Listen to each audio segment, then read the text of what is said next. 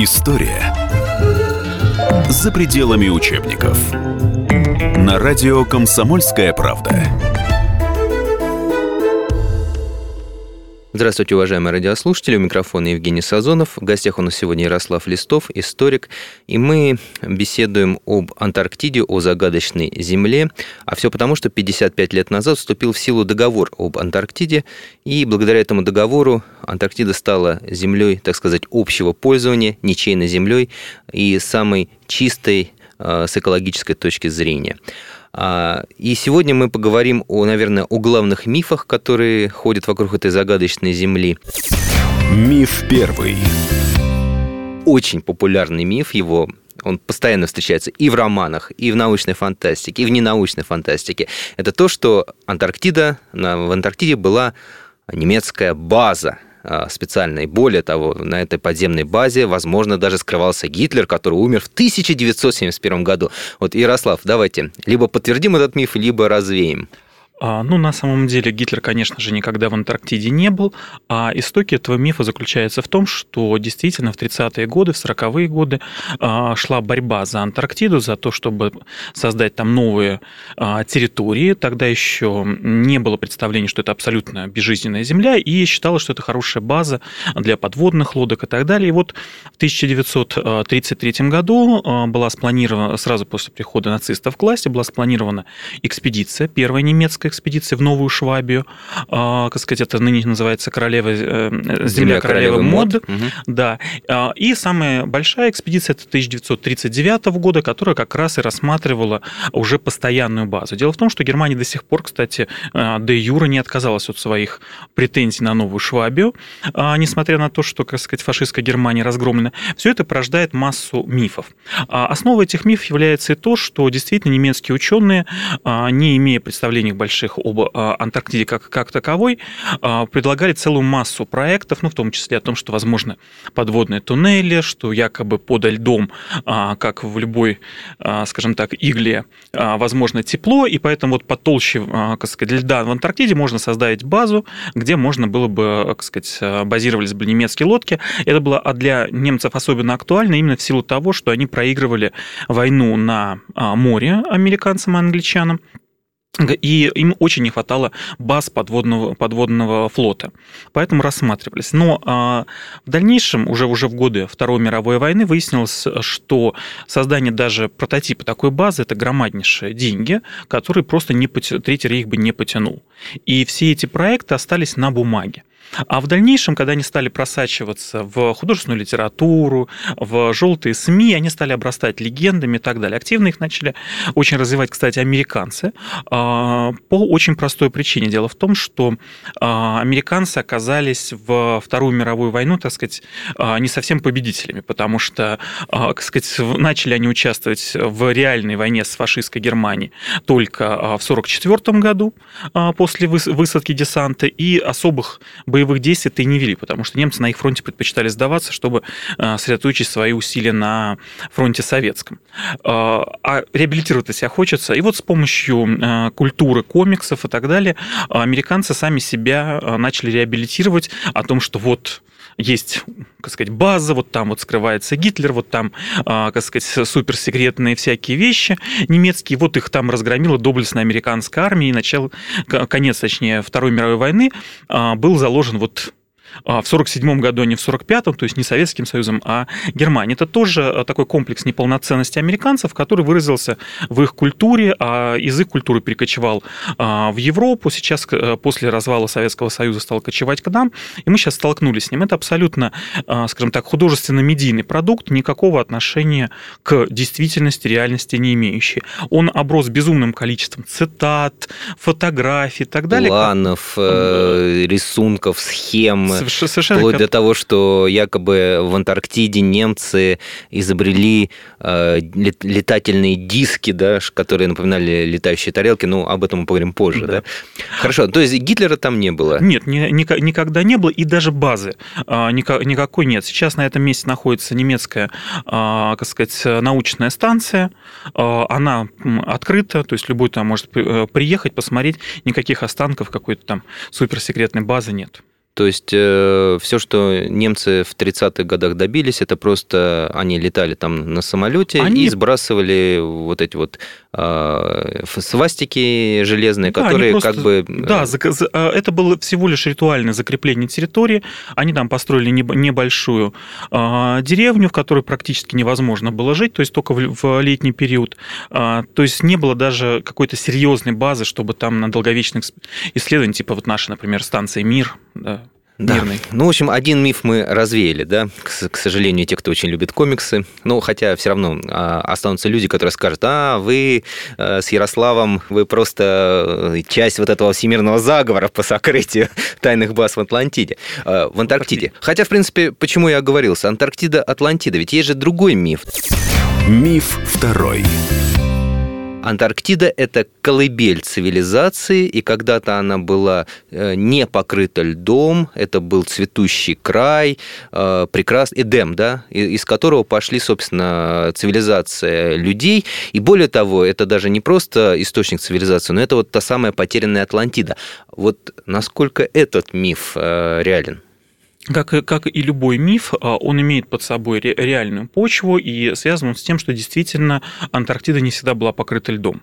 А, около 15-12 тысяч лет назад произошло ее оледенение, а до этого имела вполне умеренный климат, и даже сейчас экспедиции находят там останки а, растений, деревьев, а, как сказать, под а, толщей льда, то есть действительно там текли когда-то реки, то есть совершенно другой был климат, и связан он с оледенением, которое происходит, происходит на полюсах, а в период э, потепления, вот э, около 20 тысяч лет назад, там была жизнь.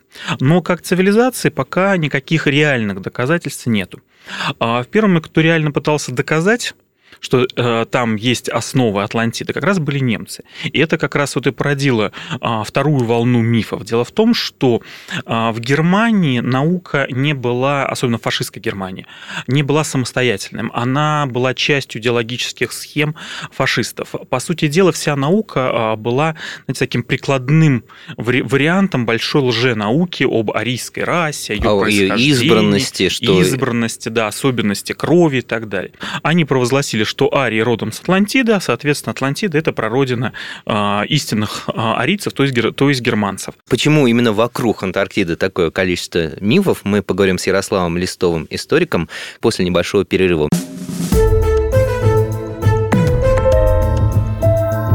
История за пределами учебников.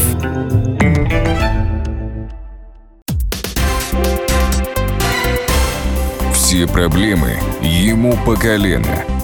И по пояс любые критики.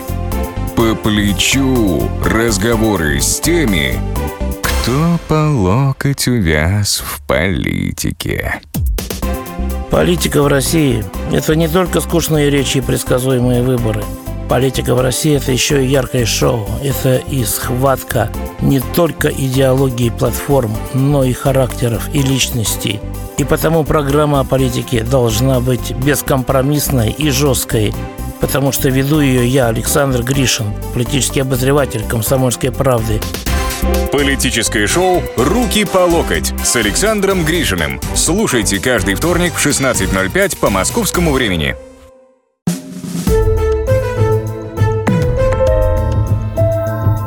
История за пределами учебников на радио «Комсомольская правда». Сегодня у нас в гостях Ярослав Листов, историк, а у микрофона Евгений Сазонов. И в день 55-летия а, того, как вступил в силу договор об Антарктиде, мы беседуем именно о том огромном количестве мифов, которые вокруг Антарктиды веют, вернее, даже над ней, да, то есть с одной стороны лед, с другой стороны мифы.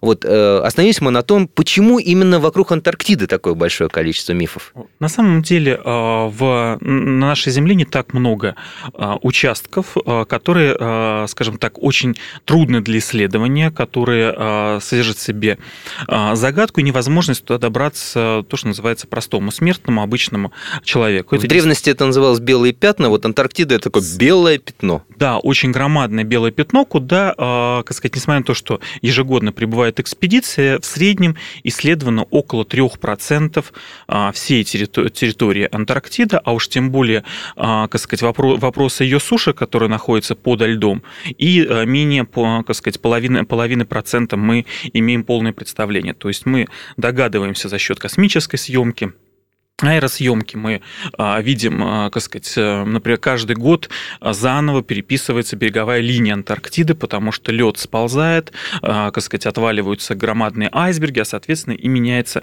сама береговая линия ежегодно.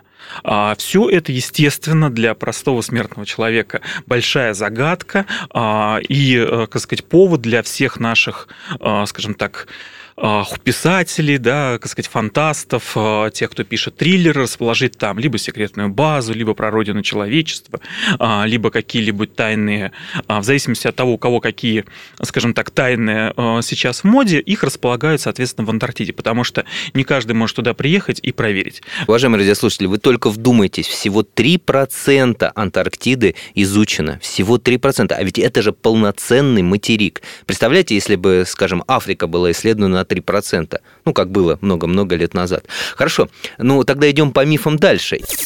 Миф третий.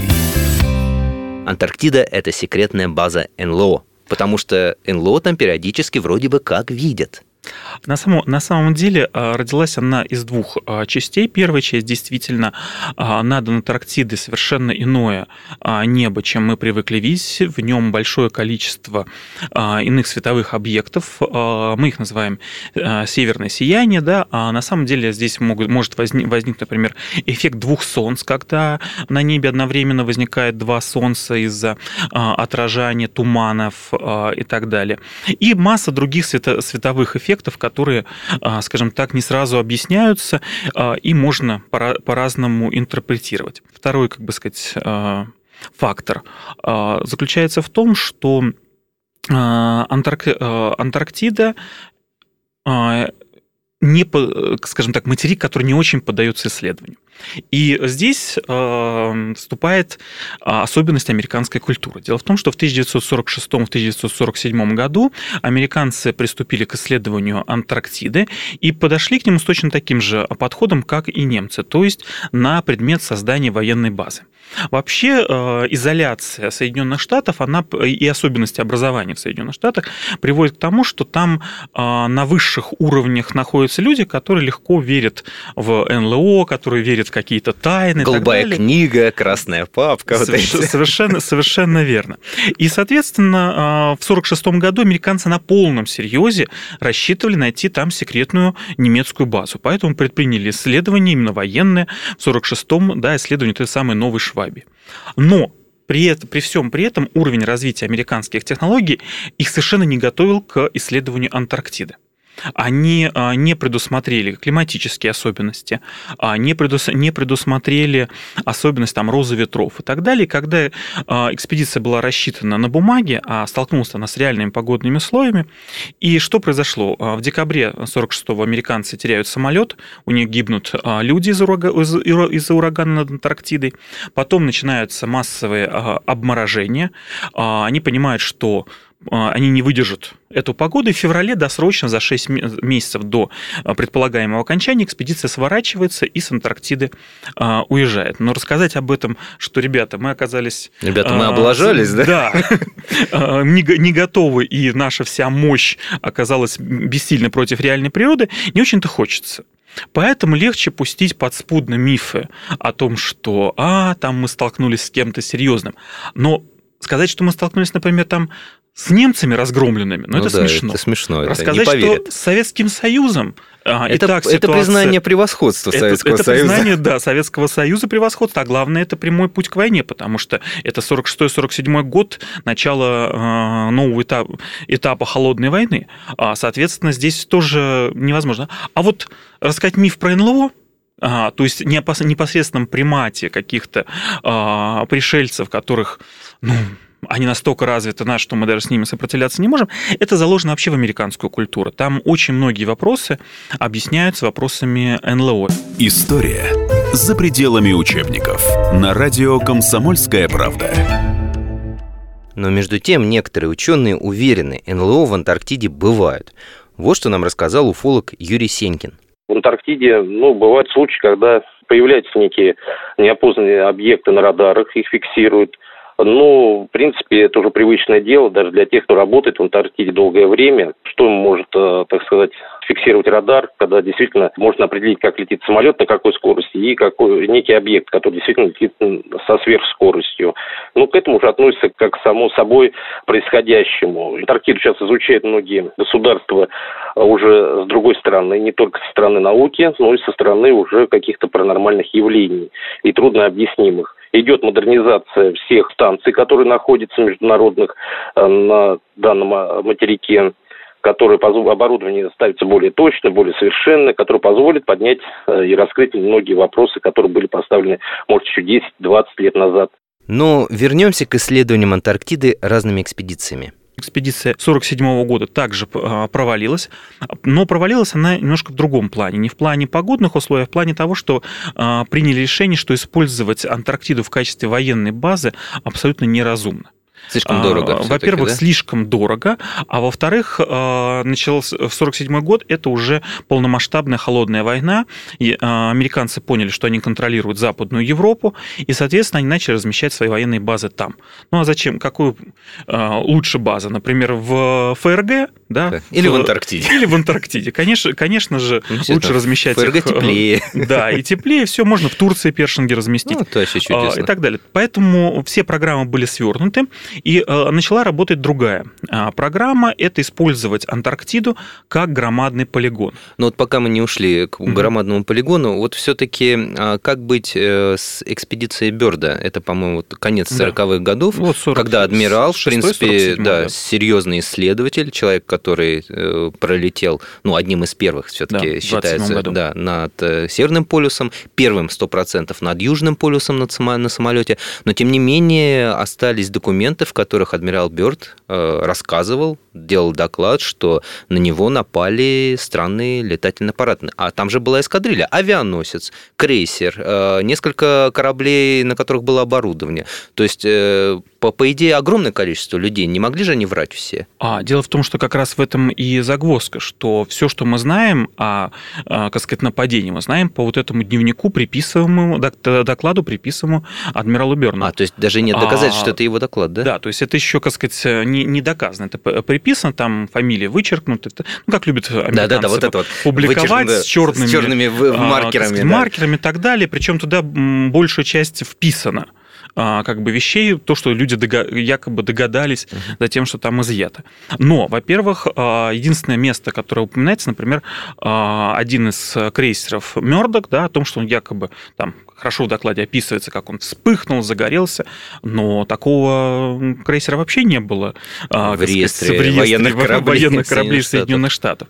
То есть либо, как сказать, это настолько мощная секретная операция, где скрыли гибель почти 4000 человек, как там написано, потери пяти э, крейсеров. Ну, насколько это реально и насколько это возможно? Если Америка. бы действительно летающие тарелки атаковали американский флот у Антарктиды, мы бы об этом бы с вами уже бы знали, и как минимум не из одного источника. Продолжение через несколько минут.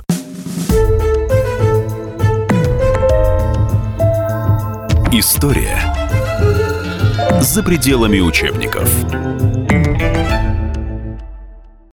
Историю пишут победители. Они же ее и фальсифицируют. Я Николай Сванидзе. Я расскажу вам, как все происходило на самом деле. Я выбрал самые яркие и важные исторические события года, а также вроде бы незаметные, но значимые факты, которые оказали влияние на ход истории. Один год из жизни России глазами ее жителей. Документальный сериал «Исторические хроники» с Николаем Сванидзе. Слушайте каждую среду в 22.05 на радио «Комсомольская правда».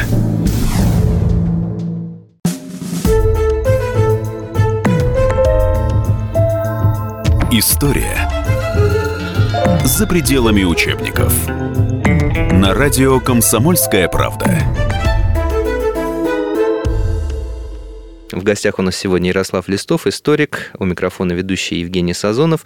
А, мы отталкиваемся от даты, что 55 лет назад вступил в силу договор об Антарктике, об Антарктиде. Э, и мы разговариваем о многочисленных мифах, которые окружают эту загадочную землю, это загадочное белое пятно. Миф четвертый. Вернемся к американцам, которые пытались исследовать Антарктиду, покорить ее. Э, после того, как они разочаровались в Антарктиде как в месте, где можно построить э, шикарную военную базу, они решили использовать ее как полигон. Вот это миф или они все-таки хотели взорвать там ядерную бомбу? А, нет, это как раз, а, как раз не миф. Дело в том, что а, американцы а, одними из первых, кто начал испытывать ядерное оружие в а, реальных условиях, и, соответственно, а, у себя на территории. Вспомните а, ситуацию, когда они загнали 60 тысяч военных и просто посмотрели, как там будет а, реагировать живой человек на то, что произойдет рядом взрыв.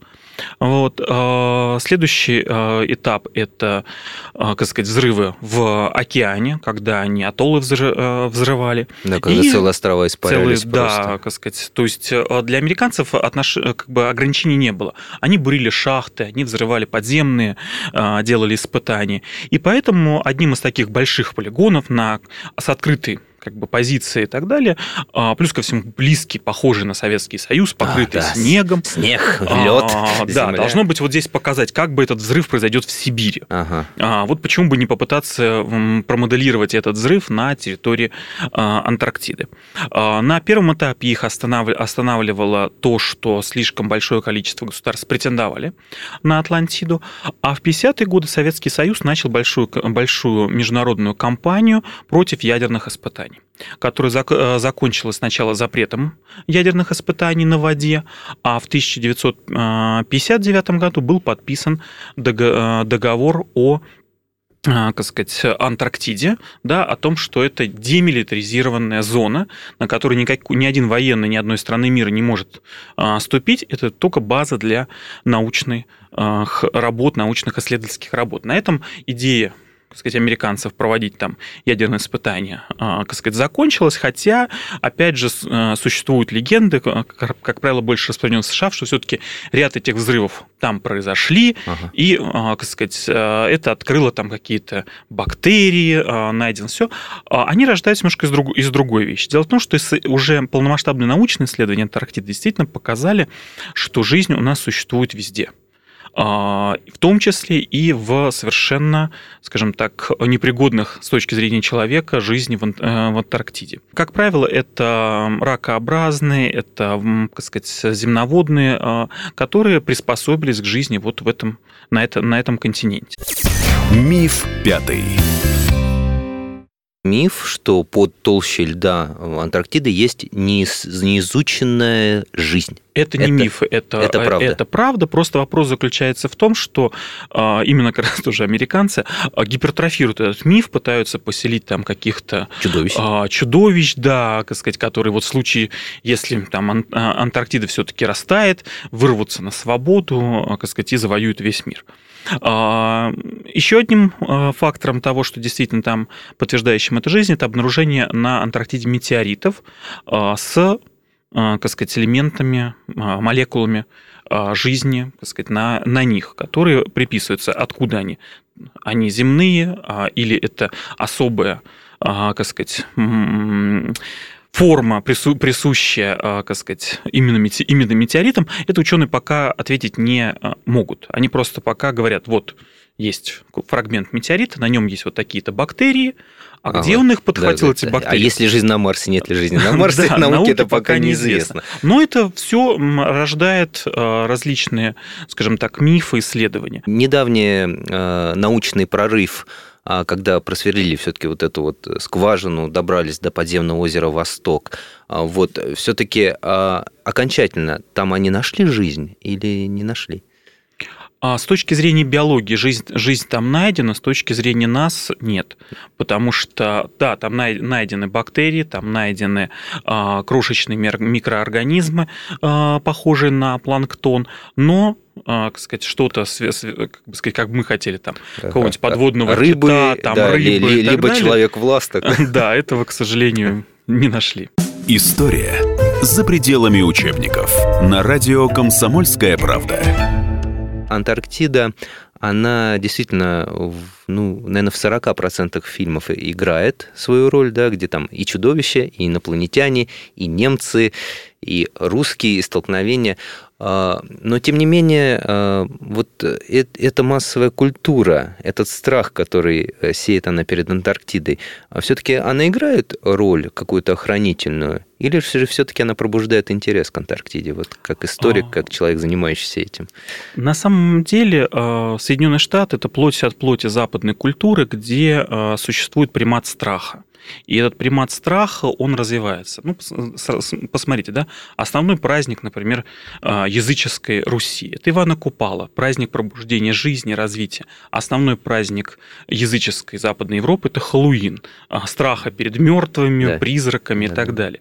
А, поэтому понятно, что США, как продукт западной культуры, будет постоянно пугать. И, естественно, страх на разных людей действует по-разному. Кого-то страх останавливает и, как сказать, запрещает ему двигаться. Да? А кого-то, наоборот, подстегивает каким-то действием, попыткам а, решить.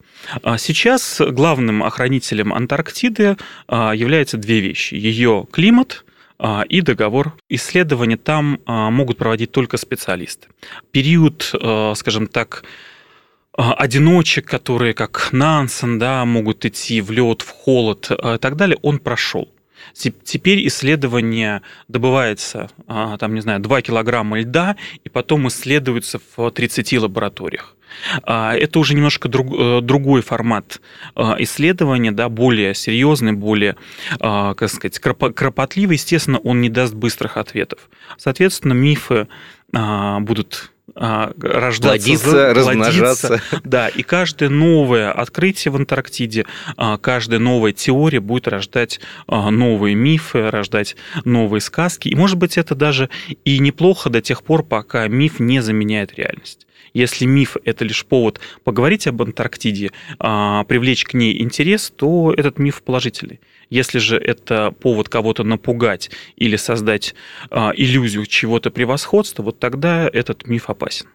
И возвращаясь, собственно, к источнику нашей, сегодня нашей сегодняшней беседы, договору об Антарктиде, я так понимаю, что все-таки он принес свою положительную роль, он сыграл положительную роль, он не пустил туда военных, да, которые сказали, давайте взорвем, а потом посмотрим. То есть в данный момент а, Антарктида это одно из, наверное, самое чистое с точки зрения экологии место в мире. А, мало того, что оно самое чистое а, экологически, оно еще и самое мирное. Это действительно место, где нет а, состязаний военных, где нет попытки поделить территорию, где нет ни терроризма, ни, как сказать, военных операций. И все это позволяет действительно представителям разных стран, разных научных дисциплин уметь договариваться, обмениваться информацией и так далее. Поэтому это и, с одной стороны, кладезь экологических данных, а второе – это реальный, может быть, а, скажем так, момент, да, который будет востребован человечеством как умение жить без войны. Я благодарю нашего гостя Ярослава Листова, историка. У микрофона был Евгений Сазонов. Мы говорили о том, что Антарктида учит людей, как жить в мире, согласии и, главное, жить правильно. Всего вам доброго. Спасибо. До свидания.